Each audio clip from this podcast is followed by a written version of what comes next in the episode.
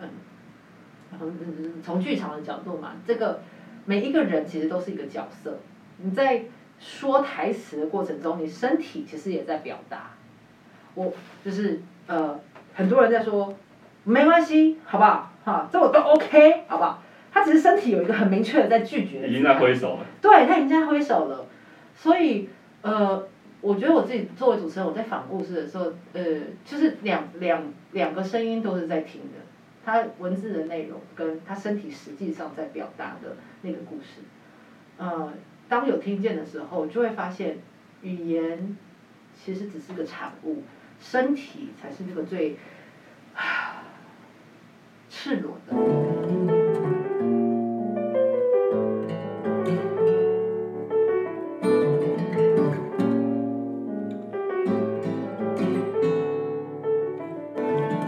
这是三语式剧场的 Podcast，三语式小客厅。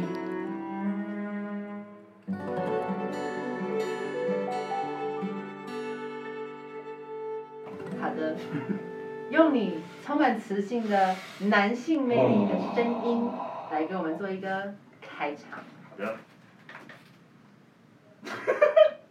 你这会被剪进去了，认真点。欢迎各位来到今天晚上的三语室小客厅。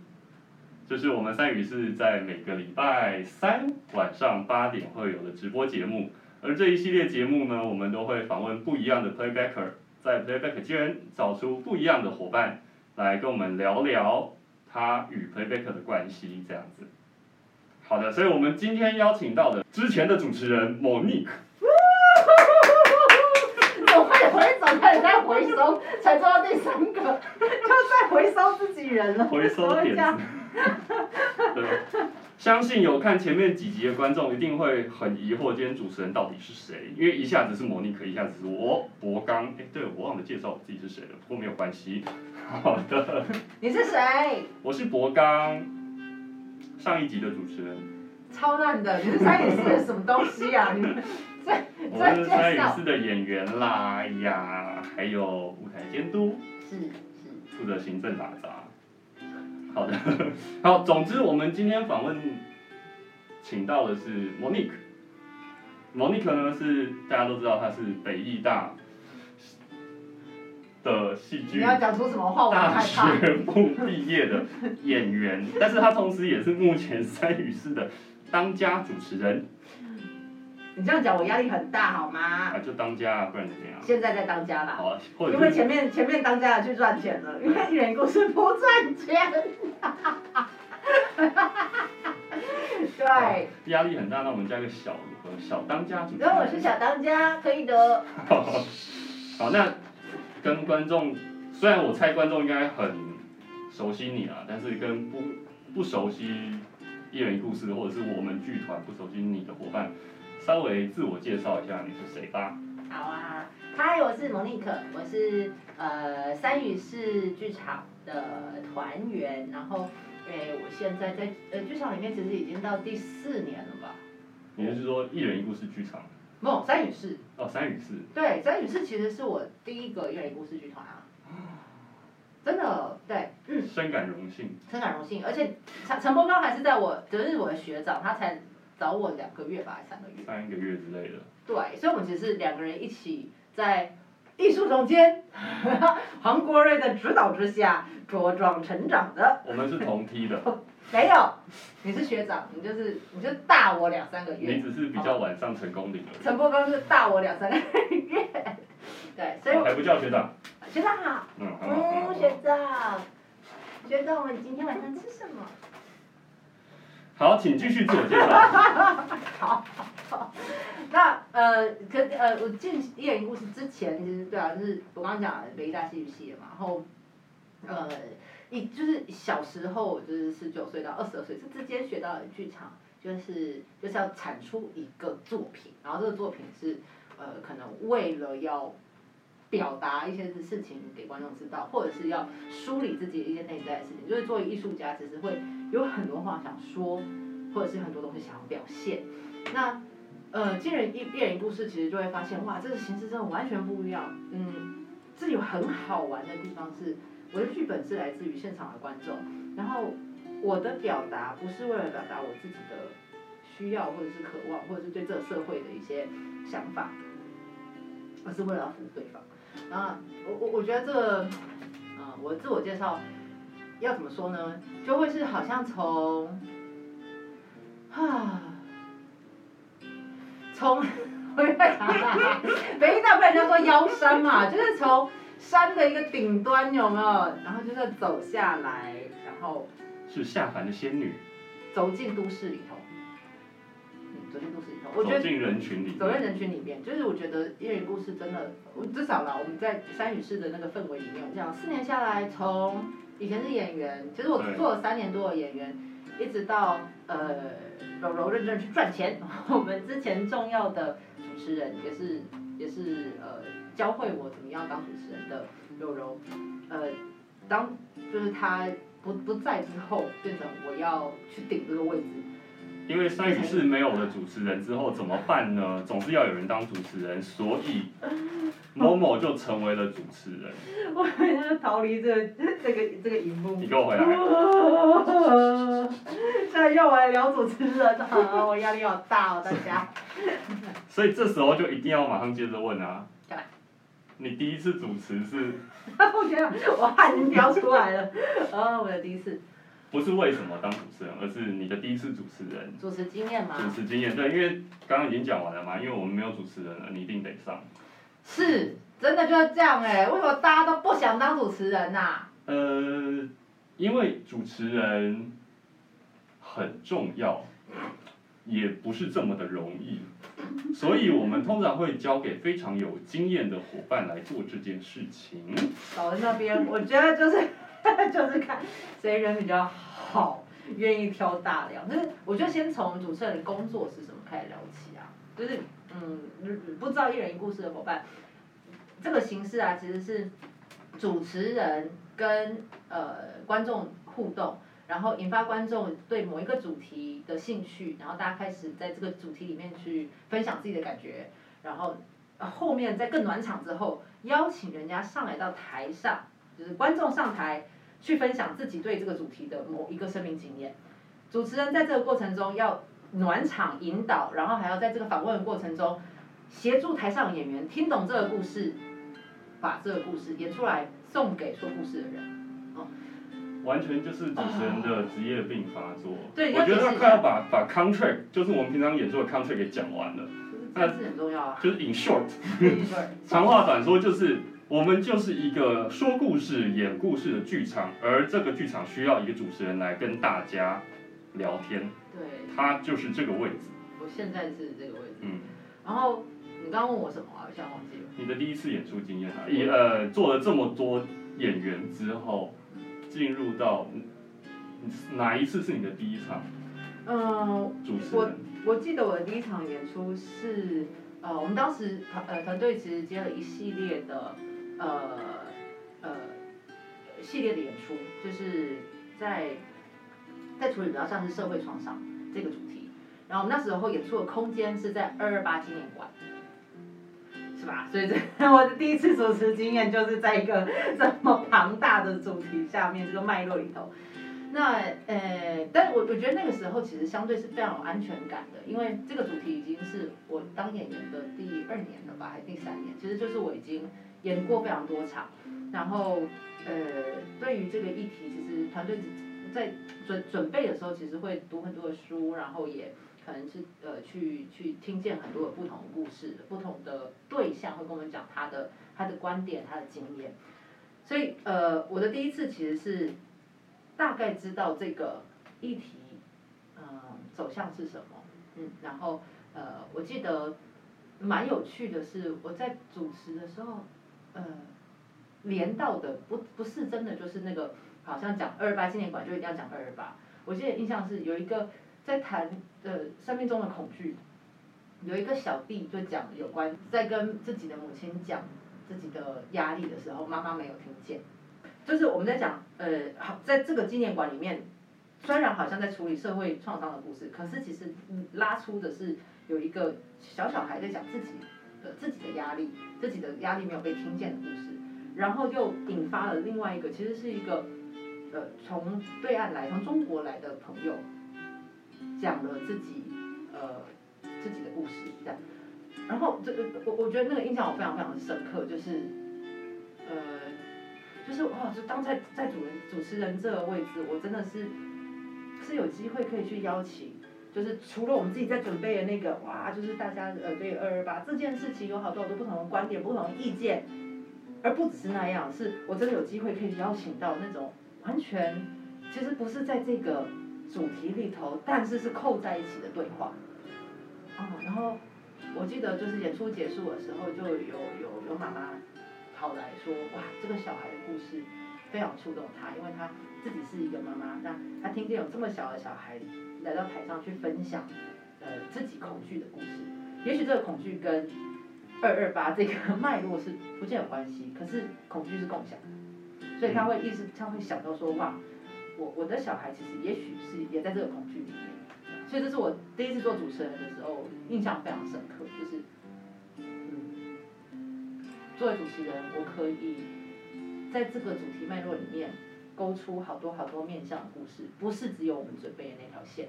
这听起来第一次主持经验蛮好的，可以这样说吗？对。是一个正向的经验，然后就正增强了。然后从此之后就一直是主持人了呢。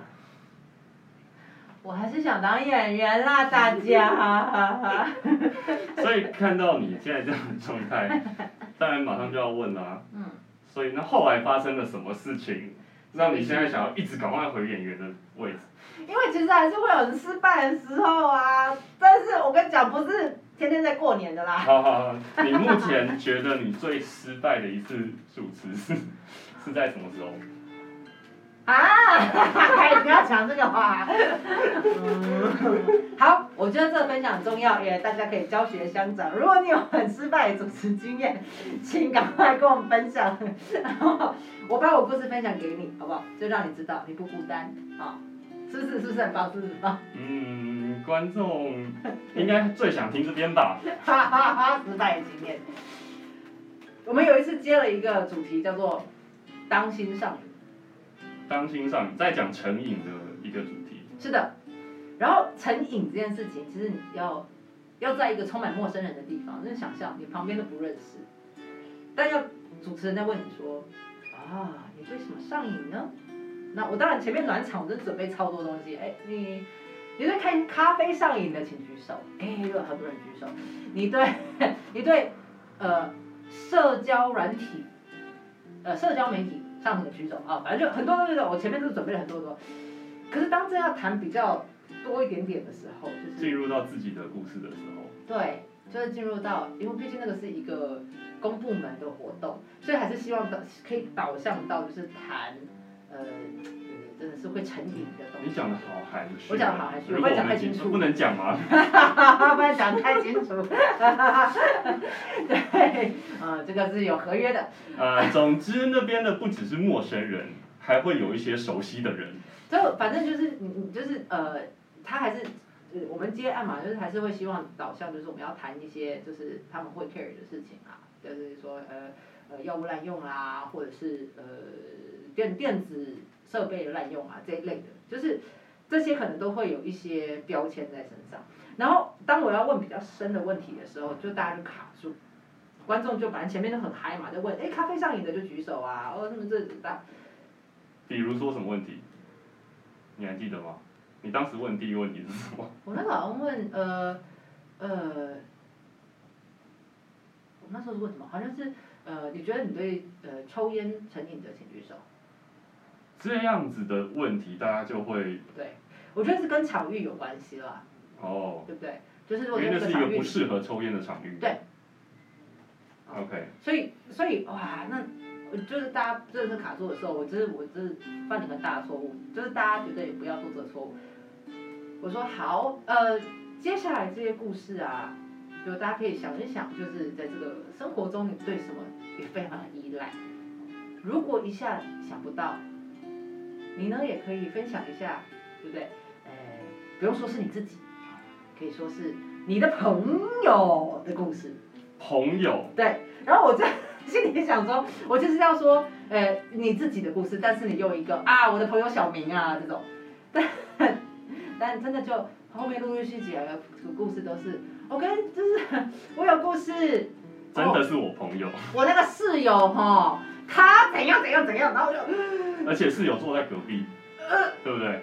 你你怎么知道？你在现场吗？那个演出你不在啊？我不在，但我大概猜到了嘛。真的就是这样哎、我的天啊，真的很灾难。就是他他讲他就是批判人家，批判很开心，然后我就是等等等等，这个人在现场嘛，他要转过去，然后就直接指出来说他讲，然后我在想我真的，然后那个被讲的那个人就是头很低这样，我说。嗯你给我确认一下你朋友我不 OK Oh my God！对，就是变成抱怨大会。有观众留言了，没错，social empower 你真的是太懂了，这主持人真的很重要，主持人乱讲话真的就就是很灾难。所以后来呢，你就死在台上。没有啦，我就是要阻止他，就是哦，就是等一下，这这这个这个剧场，其实当然，如果我们要做故事的交流、生命交流，我们必须为自己自己的故事负责嘛，就是聊自己的事啊。然后当然，这讲故事这个人很尴尬，因为其实是主持人犯的错误。是，对啊，是我说可以的，我才你就是我听到你说可以，我才上来的耶，对不对？所以我只能说等一下，等一下，那你为什么想说这个故事？超硬，我要硬转。你为什么想说这个故事？然后他才开始一系列，可就是我我就是心疼他，我想让他知道什么什么。我是为了他好，后 我说好，我们先到这边，然后我就要转身问那个 被抱怨的人，他说：“诶、我们这个故事演出来你可以吗？”这样，他说你是有完全的拒绝的权利，然后他就是看着我的，嗯，可以啦，这样。不置可否对的身体，但是嘴巴上说可以啦。对，好，然后我就只能继续问问这个朋友说好，那看到他的这个反应，你有没有什么想要补充？所以你最后还是有做一下平衡报道。对啊，不然怎么办呢？这是我某一场，我真的觉得我超失败。我下场之后，真的是被被自己的罪恶感淹没到一个，呃，我为什么没有切腹自杀，直接死在这个世界上？我活的意义是什么呢？对不对？这其实其实挖了一个很大的洞给自己跳，这其实也是某一个代沟哈，就是我们以前在逛 PPT 的时候都会讲说强者我朋友，强者我同学，然后其实都在讲自己的故事，但是在用在那个场合的时候，好像大家就没有 get 到这件事情。我不知道，好像这年代年龄没有差很多吧？为什么这样？但 anyway，就是我我我觉得主持人的语言真的很重要，嗯然后我觉得姿态也很重要，就是当我们又要活泼去引发大家是一个暖的状态，我们又不能轻浮。就当我们轻浮的时候，大家会觉得哦，我上来可以做批判大会，就像那个刚刚观众讲的，Social power，对，我就是抱怨大家是 OK 的，反正他们会，反正就大家一起嘛，嗯这样就是有点像最近那个被延上的大家，对吗？讲了十四个，我要进入下一个话题，感觉有点敏感。嗯，好了，其实其实这个这个错误，其实我觉得是很经典，可以被放进主持人教科书的感觉。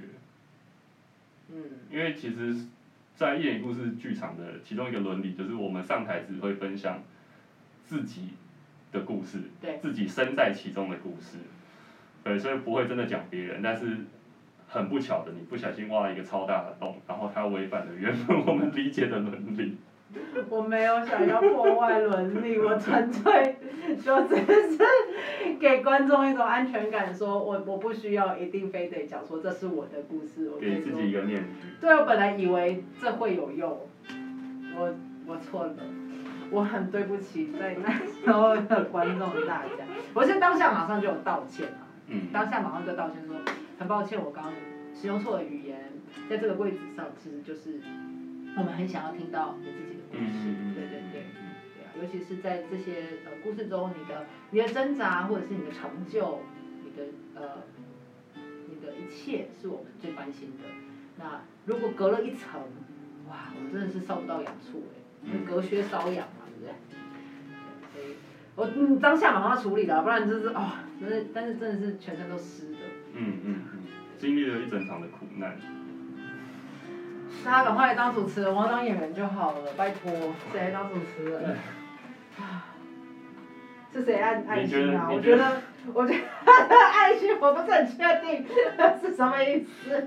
是给你加油啦，我们加油。我觉得是你你的血都会促成口水，是的，不会加我。们会踩在前人的肩膀上，跟成堆的尸体上，看得更远。你是说你踩在我的？如果未来我是主持人的话，好，然后然后我现在是汗流满面，好，请下一个下一个问题。所以听起来经过了很多血泪嘛。是是。那在这些血泪里面，最最最让你觉得主持人最难的一个点是什么？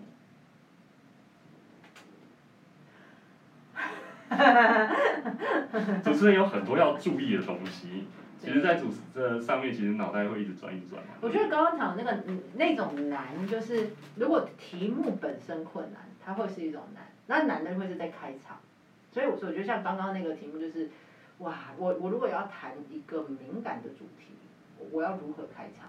好这是一种。我觉得第二种难是，呃，我开场都开好了，人都上场了，他也要讲自己的故事。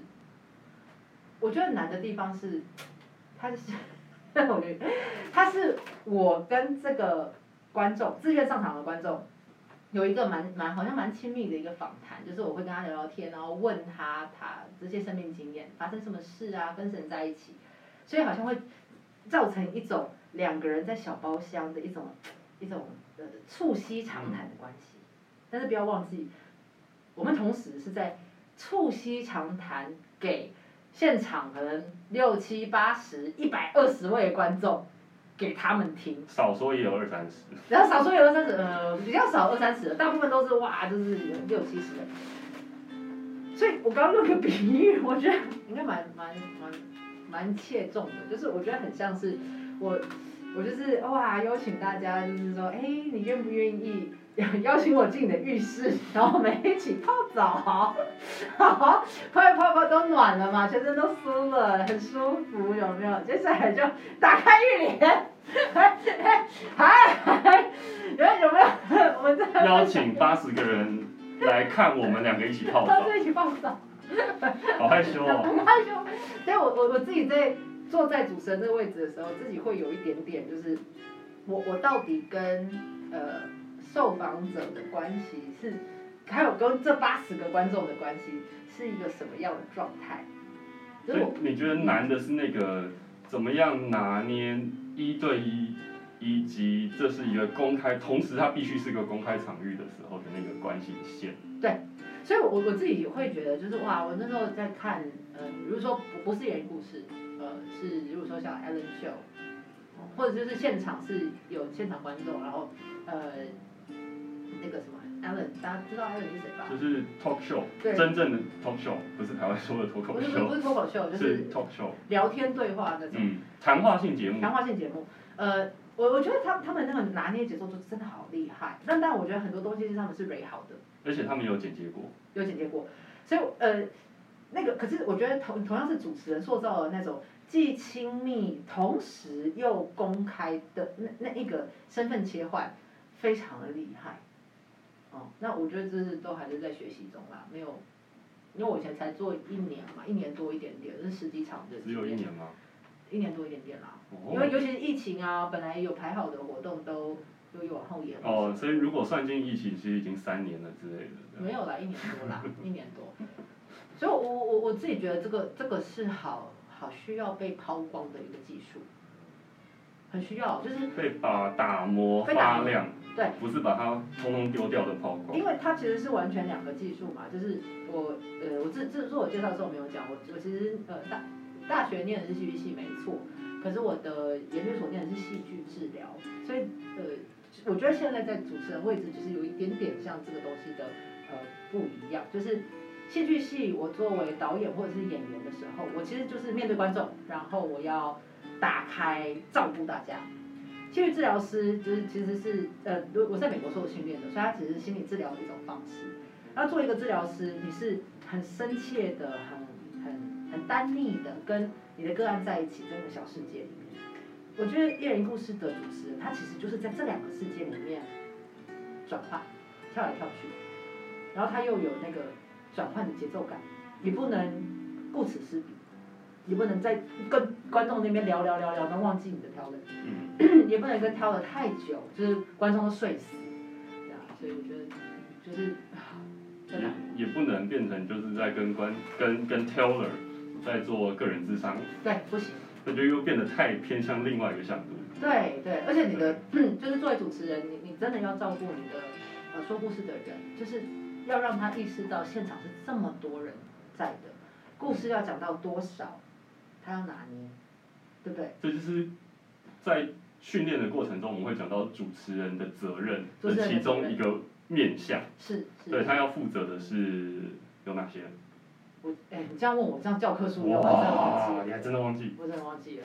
你还记得？这时候就是博刚教授来讲解的时刻啦。乖乖讲都不做，你看这些人呐、这些三育室的团员呐、用说的总是比用讲的简单嘛，所以就是以负责的部分，就是你要对你的演员负责，对演员负责，对观众负责，观众负责，对 Taylor 负责，对 Taylor 负责。对自己负责，什么意思？我没听懂。照顾好自己啊，你啊同时也要照顾好自己。我完全忘记这件事情，什么意思？好，没关系，以及还有对整个空间的，我们今天没有要教学啦，好吗？哦对，所以只是这样讲，大家有兴趣的话可以去买书、呃参加工作坊。工作坊，但是是别的老师开的，我们没有我们没有人要开这个工作我坊。们没有人会开这个工作坊，可以去参考呃这边呃其他的剧团，帮别人打广告。对啊，一定要的啊。对，呃就是台呃可以看一些其他的剧团，他们都有一些不错的工作坊这样子。对，所以刚刚最后讲什么？对整个剧场空间负责，还有主持人跟整个团队一起撑起了这个然后我知道，我记得他们那时候在形容主持人对于整个演出啊，嗯，隐喻是主持人是舵手，就是如果演员是水手，然后划船，我们负责划船，对，呃，那主持人其实就是要引导那个方向去哪里，掌舵，掌舵。掌舵。对，如何如何把故事邀请出来，如何选择呃现场，对，很幸运的很多人感觉到他们想讲故事，那我要怎么去挑哪一位先，哪一位后，就是就就其实就是领航员，好像香港是这样翻译，领航员嘛，哦。对啊，对，那呃，我真的是非常非常菜的主持人，今天找我聊这件事情，我真的是啊。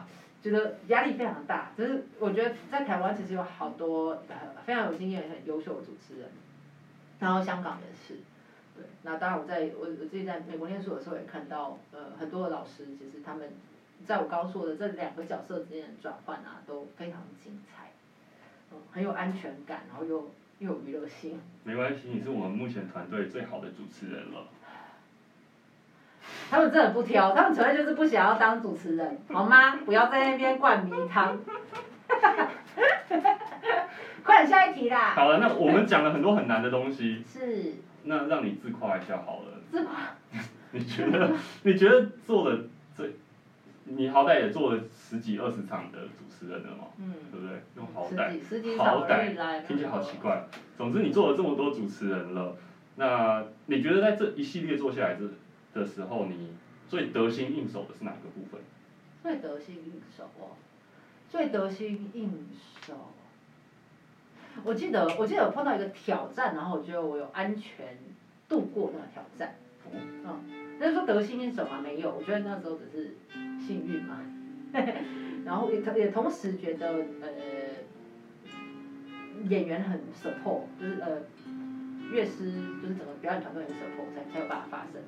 就是呃某一场我们有一场演出是令人抓狂的小事，那是主题，所以其实是售票的，那观众进来呃邀请他们聊一聊他们最近那些让他抓狂的事情嘛。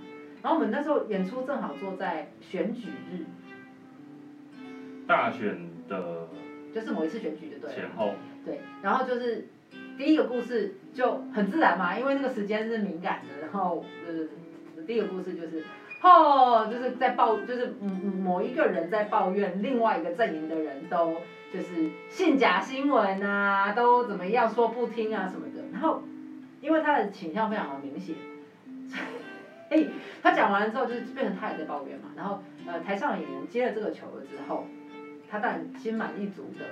然后观很多的观众也跟他在一起，觉得很嗨。那个故事跟大部分的观众和演员是同温层。对，好，很嗨。好，演完了之后呢，这时候就有下一个故事，就我觉得哎，这是这是前一个故事嘛，对不对？哇，不知道有没有不一样的想法？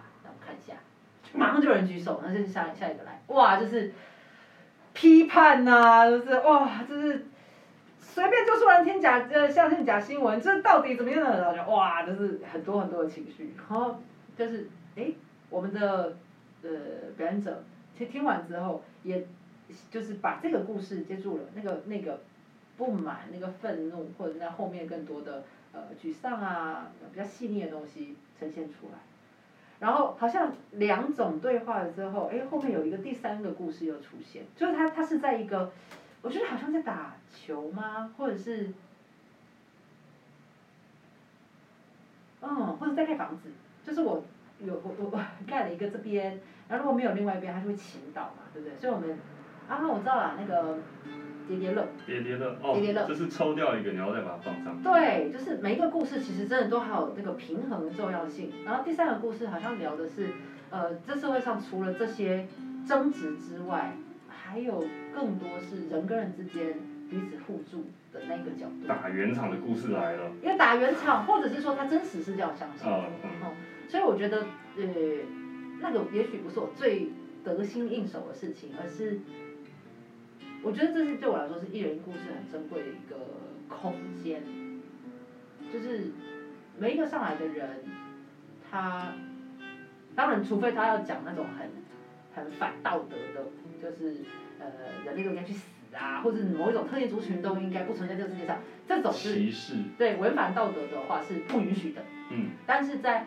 呃意识形态上啊，或者情绪上、角色上，我在生命中扮演这个角色，我作为一个呃女儿，我作为一个儿子，我感觉到其实他都有能够故事被听见的机会，然后故事被立体化的经验。嗯嗯。哦，所以在中间就可以有好多的呃换角的对话产生。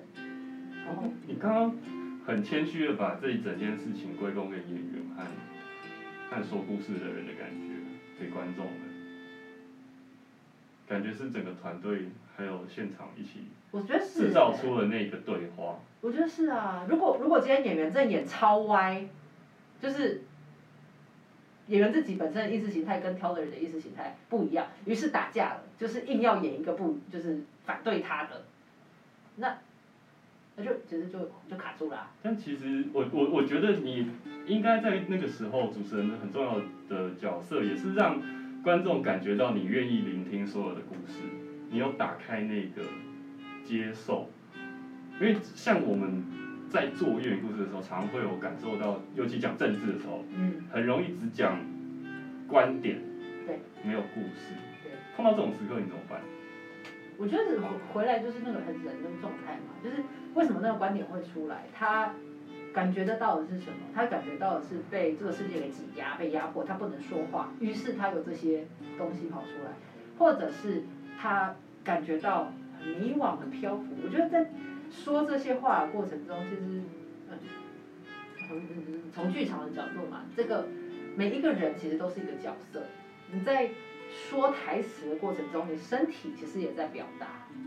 我就是呃，很多人在说没关系，好不好？哈，这我都 OK，好不好？他只是身体有一个很明确的在拒绝的已经在挥手了。对他已经在挥手了，所以呃，我觉得我自己作为主持人，我在访故事的时候，呃，就是两两两个声音都是在听的，他文字的内容跟他身体实际上在表达的那个故事，呃，当有听见的时候，就会发现语言其实只是个产物，身体才是那个最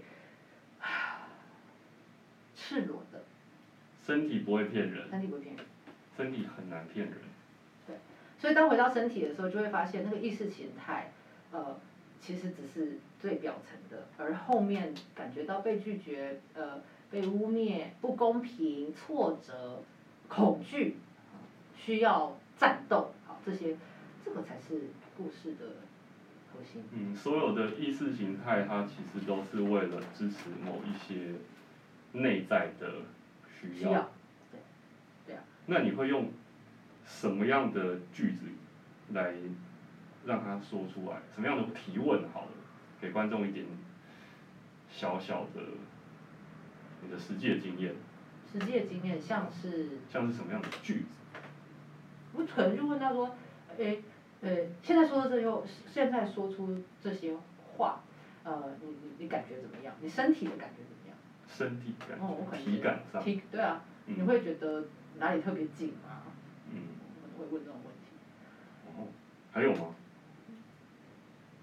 或者是如果呃，我可能问他说，哎，现场，呃，如果你在说的在抱怨的那个那人在你的对面，你可能你要你会他做什么？哦，所以你的身你的策略听起来真的都非常身体性哎。当然也不见得啊。那老实说在，在在访问的时候，我我很很容易也自我检讨的部分啊，我很容易会歪到问感觉。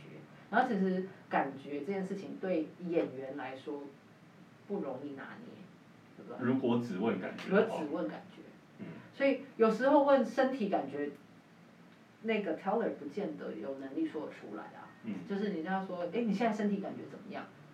很很多时候，大家在一个可能在脑子在思考过程中，他是对身体没有感觉的，切断的，切断的，从这边断开，从脖子的地方断开。对所以也不见得马上可以给你回应。那呃，除此之外，当然就是直接要切入问说，最近特别有印象的时间点发生在什么时候？发生了什么事情？发生什么事情，跟谁在一起，在哪里？那当然，这些都是一些策略嘛。嗯也许主持人问了，调的没有准备好，他还是没有办法回答，他可能还是会在一个就是想要讲感觉的这个过程。嗯。这样。让我想到我们在观众有一个留言，就是如果主持呃，如果 Teller 很失控的时候，什么叫失控？你该怎么办？什么是失控啦？呃，比如说他就你你问我问题，然后我就没有要问，没有要回答，我就继续讲我的。哦，这种失控，对，这种失控就是他。情绪很饱满。就是我我我我就告诉你那个那那个参选人就是怎么样啊怎么样，他就是做的很烂啊，然后他上次来我家前面拜票的时候，那个马路也都，他原本答应要铺的都没有铺。所以。就关就是哎。这个失控是他一直好，嗯，我可我我我的状态可能就会是，呃，在疫情之前啦，我可能就会直直接用身体去，好，等一下下，用身体制止他。对对，然后我会打开来问观，就是现场其他的观众，就是，哎，你曾经有类似这样经验的，可以举一下手吗？哦，嗯，让他被同理。让他被同理，然后同时也重新意意识识到到现场还有其他人。我们不要在浴缸里面一直泡着，你的帘子是打开的，大家。让大家来看看我们一起泡澡的样子。对哦对对对，所以所以是打断，然后让他意识到我我们是在公公共工场域，公共场域里对，然后其实后我呃后面还是会追问更多的是，然后发生什么事，细节，就就是是又又回到具体事实上具体事实。，对你做了什么事，嗯，嗯，你去开门吗？还是，然后所以要打断他，这种失控的，我觉得是相对比较容易处理。一点。他那是情绪饱满，所以他是需要被同理，需要需要被管理这样子。那什么样的失控？你想象中哪种失控比较难处理？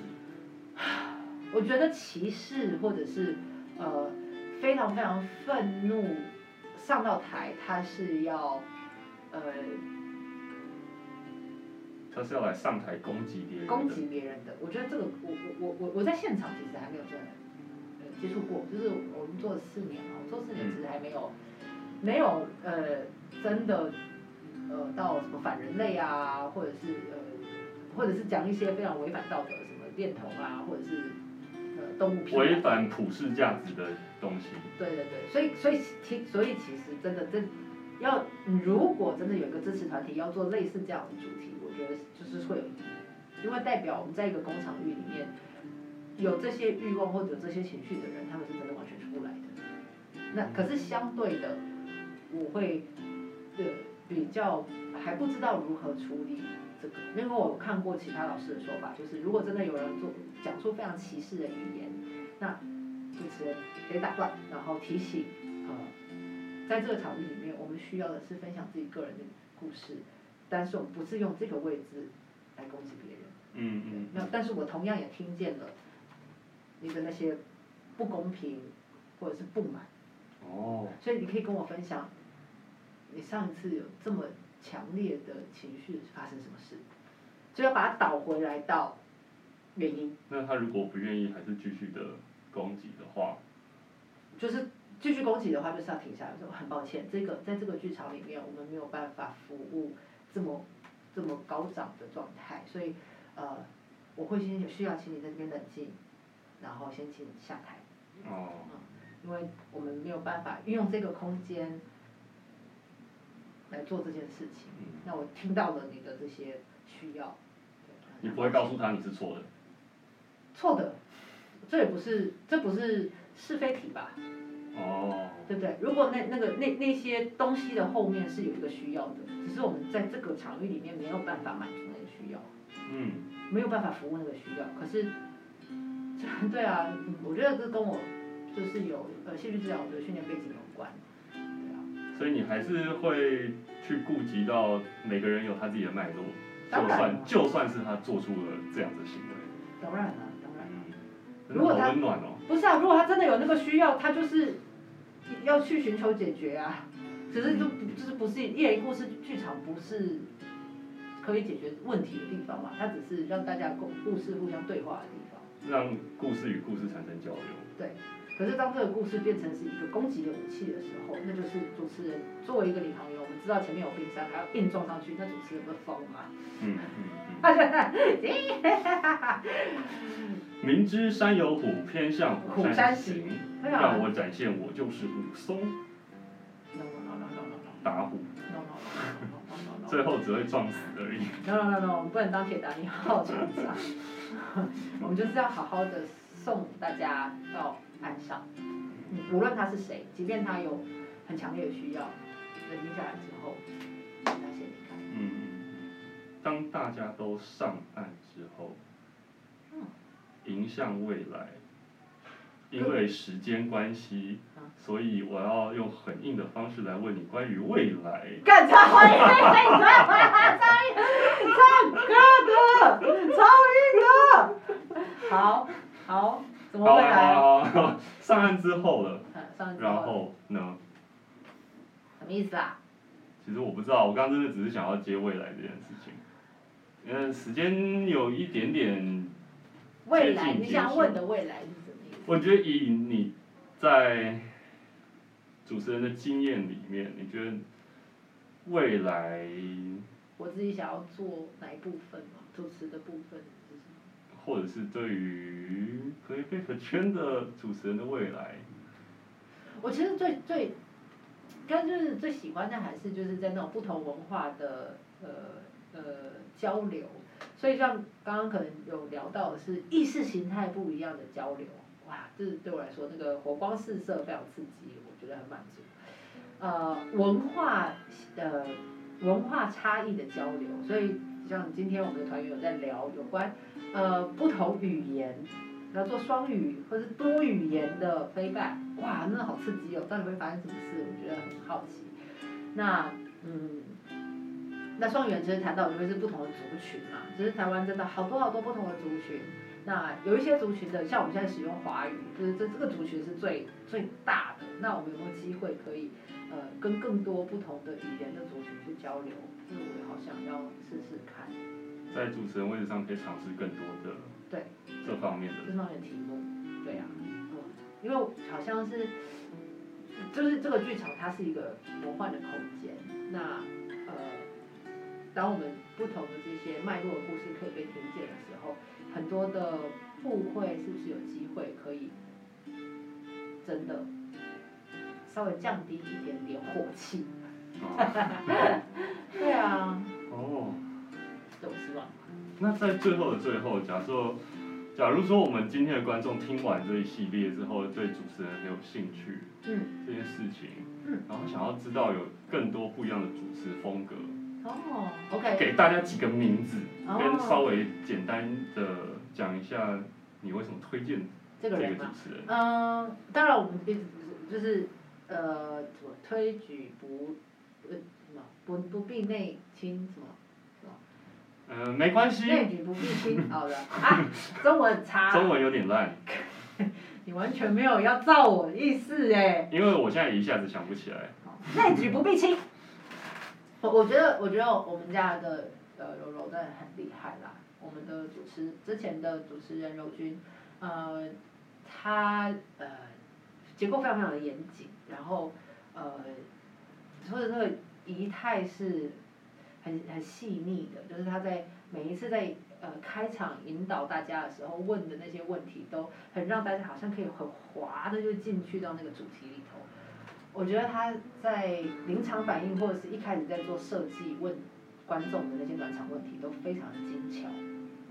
而且身为他的演员，因为我做过很多场，嗯，就是同时他也很照顾演员，所以在他的主持底下，演员其实蛮安心的。对，还有就是我们都会主持人除了倾听访问给演员重要的这些故事资讯之外，他还要负责下形式，嗯然后让演员知道说等一下我们会用什么方式来做一个演出，他都会看着大家确认大家演员都准备好了，然后他给，然后嗯，就像是一个呃现场的导演一样。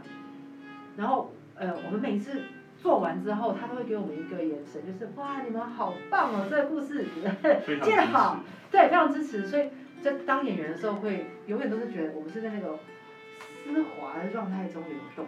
哇，我觉得那是在一艘很好的船上行驶。是是是是是，所以我觉得柔柔真的非常非常厉害。然后另外一位我觉得也很厉害的是，呃只要玩 playback 应该都会认识他，就是乔瑟芬。嗯，他是他是我们伊伊尼尔的艺术总监，现在还是应该还是，你这样介绍他可能不开心。还是我要说是林祖主妈 他更不不开心。好，乔瑟芬他是当然就是呃呃，好像二十年前就开始在教学教学治疗，呃教教 playback，所以不要看他就是现在还是很年轻的样子，哦，很过分。我不知道是你讲的哦，现在以上言论不代表本台立场。那他的主持跟柔柔的风格就不太一样了，他是相对的不是很精巧的问很多开场的问题，他比较像个人，就好像他手上没有拿，但是就好像他拿了一杯红酒，然后就是摇曳生姿的走进来，这样嗨大家，他是一个微醺的感觉，酒女姐姐吗？听起来不太妙。可是就是他就是在一个很放松，然后摇来晃去，可是就是因为那个松，于是呢大家就跟他一起摇来晃去，然后就有一种慢慢的误入蜘蛛精的陷阱，默默的就被他抓住，默默的故事就把它勾出来，然后在这个勾引的这个过程中，你就默默讲了好多，嘿，我怎么会把这个东西讲出来？哈哈哈可是讲完了看到演出就觉得。哎，对耶，其实也没有这么糟嘛。我我觉得他，呃，那个引诱的氛围，跟你说呃有点像巫师一样，那个萨满的那种，就是承接着你的灵性的那个东西，我觉得是好像不是技术，而是特质。特质，啊，这个真的学不来耶。你刚刚描述我觉得好惊讶哦。我跟你看到不一样吗？可能我我我其实我刚才想，就是张某某在提到乔的主持的时候，我第一个冒出来其实是惊喜，就是在乔的的主持里面会看到惊喜，然后他有一个独特的幽默感。是啊，对，对啊。我最喜欢乔的是他下标题的时候，啊。这是一个很乔的很大的亮点，我觉得啦，我自己觉得。啊所以你看我们欣赏的东西就不一样。对，你就喜欢诱惑的蜘蛛精。对，诱惑蜘蛛精。然后哦，还有一个我觉得可以分享，我们今天其实也也有聊了好几位啦。我觉得还有一位是我之前曾经之前看的是伊尼尔的孔胖，他但也不知道自己，他完全不会觉得自己作为主持人会被称赞。我讲，因为孔胖没有看起来没有想要主持的样子。但是我觉得他是另外一个姿态，就是又跟乔或者是孔胖是男生嘛，一个壮壮的，不是壮壮壮的。很大只。很大只的，很大只的男生，然后他最可爱就是他会自己在那边拍拍他的肚子，所以他的亲和力就来自于他好像只熊猫，就是他给人家很很大的那种就是玩具呀、毛茸茸的那种安全感，然后又又很好笑，就他就是他就是会常常会防一防防一防，然后就会突然看观众，然后跟大家是眼神相交，他也没有说什么。然后再回来看，那节奏很妙，然后就是个动物，然后所以所以我觉得就又是完全不同的典型，就是我觉得主持人的形象或者形状，哦，那小叮当哦，啊对，龙猫怎么唱啊？哆哆龙，啊哆哆龙，哆哆龙，哆哆龙，反正恐怕小叮当也行啊，就是没有没有手猫嘛。只是那个形象就是一个玩具绒毛玩具的形象，然后所以当你看你如果对着一个绒毛玩具讲故事，是不是很安心？然后这个绒毛玩具会逗你，它跟你故意讲讲讲讲，它就突然看观众，然后你就会发现它在看观众，然后你会跟着它一起看观众，然后再回来，就是，所以好像它不需要讲很多语言，就是它的姿态就让你觉得这。